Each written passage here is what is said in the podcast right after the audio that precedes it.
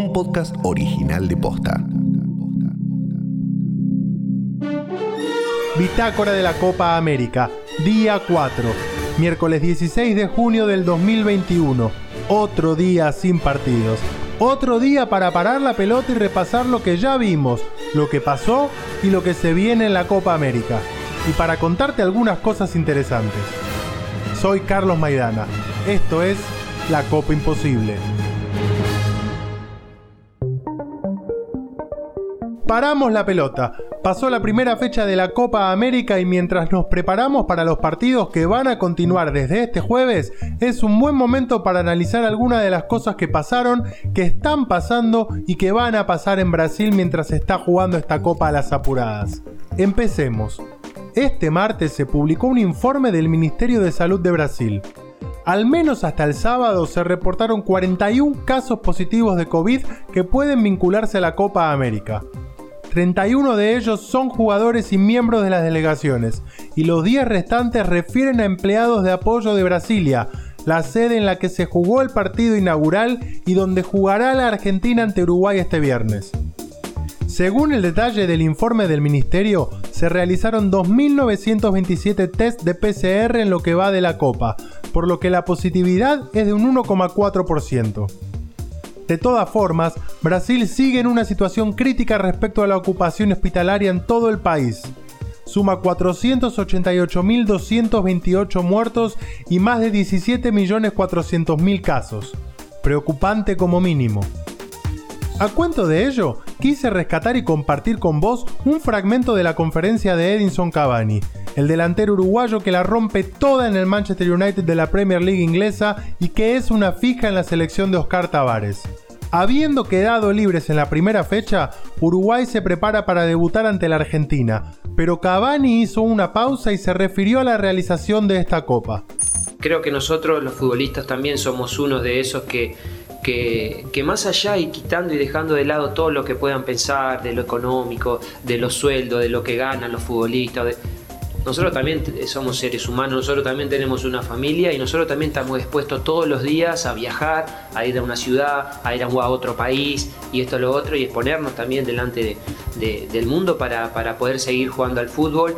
Este, yo creo que muchos pensarán también de, que en los momentos difíciles lo mejor hubiera sido parar. Yo del primer momento siempre lo pensé, no solamente acá, lo pensé también estando este, fuera. Y, y bueno, y el mensaje que yo le puedo haber dado a mis compañeros en el momento que se supo que se iba a jugar, ¿cuál fue? Nada, hay que meterle el pecho y salir adelante, tratar de cuidarnos, tratar de, hacer lo mejor que podamos y, nada, ir a competir, no queda otra. Este, como lo dije anteriormente, es la decisión que se ha tomado. Eh, ha llevado muchos ida y vuelta y muchas incertidumbres en ciertas cosas, escuchábamos esto, escuchábamos lo otro, pero bueno, eh, había que estar preparado y preparándose por si la Copa América salía. Y bueno, salió y hay que ir y hay que, jugarlo como, como se tiene que jugar y como se ha jugado otras veces. Mientras tanto, la situación en Brasil respecto a la realización de la Copa todavía está, ¿cómo decirlo?, espesa es que ante los muchos reclamos que generó la decisión de recibir esta copa, el presidente Jair Bolsonaro sigue subiendo la apuesta, pero al parecer no está saliéndole todo como quiere. El presidente apoyó a SBT, la cadena de Silvio Santos, para comprar los derechos de transmisión y quitó de cuajo por primera vez a Globo. Sin embargo, la tradicional cadena brasileña logró mantener el primer lugar en el rating con una especie de bailando por un sueño, pero brasileño.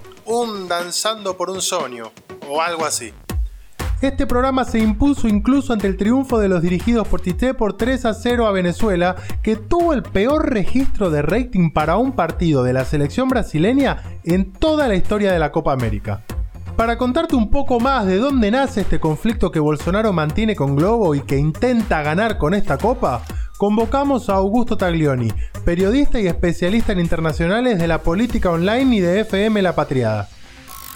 La pelea de Bolsonaro con, los medios de comunicación en Brasil en general, pero con Globo en particular, tiene varios puntos para destacar.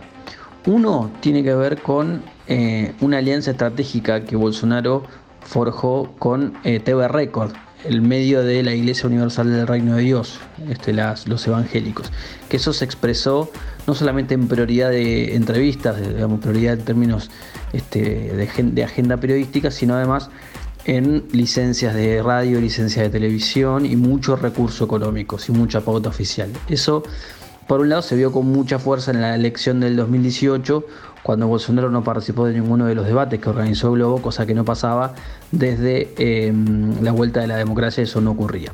Y el segundo punto es que Bolsonaro, cuando se va Sergio Moro del gobierno, del Ministerio de Justicia, Bolsonaro abandona la agenda lavallato, ¿sí? lo que en Brasil llaman los lavajistas, ese sector del gobierno, se va, Bolsonaro abandona la agenda anticorrupción que había sido muy fuerte para esmerilar a los gobiernos del Partido de los Trabajadores en el contexto de, la institución de Dilma y la detención de Lula y empieza a haber una, una pelea o una este, tensión al menos eh, parcial, digo, porque no es que hay una, un ataque total de globo a Bolsonaro, pero empieza a, retirar cierto apoyo a las políticas de, Bolsonaro. Y por supuesto, también el, eh, el, negocio de la Copa América, eso es algo que también pone, pone en tensión, porque Bolsonaro lo que busca es recuperar su imagen con la Copa América. Bolsonaro eh, está utilizando, quiere utilizar esta Copa América para tapar la comisión parlamentaria de investigación que está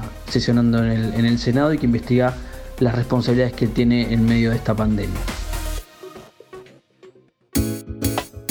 Así que ahí estamos, a la espera de la reanudación de los partidos en la Copa América que será recién este jueves.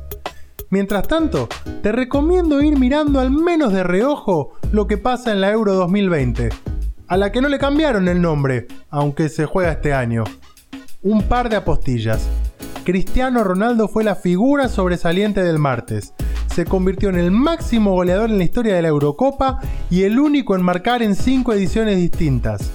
Y además, en conferencia, le hizo perder 4 mil millones de dólares a Coca-Cola de cotización en la bolsa. Googlealo porque es fantástico.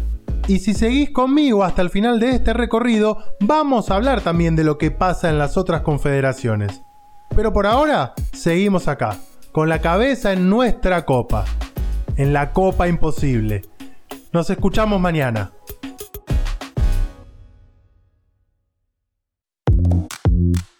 La Copa Imposible es un podcast original de Posta. Seguinos en Spotify y encontrá un nuevo episodio todos los días a las 7 de la mañana. Edición Leo Fernández. Producción ejecutiva Luciano Banchero y Diego del Agostino. Soy Carlos Maidana. Hasta mañana.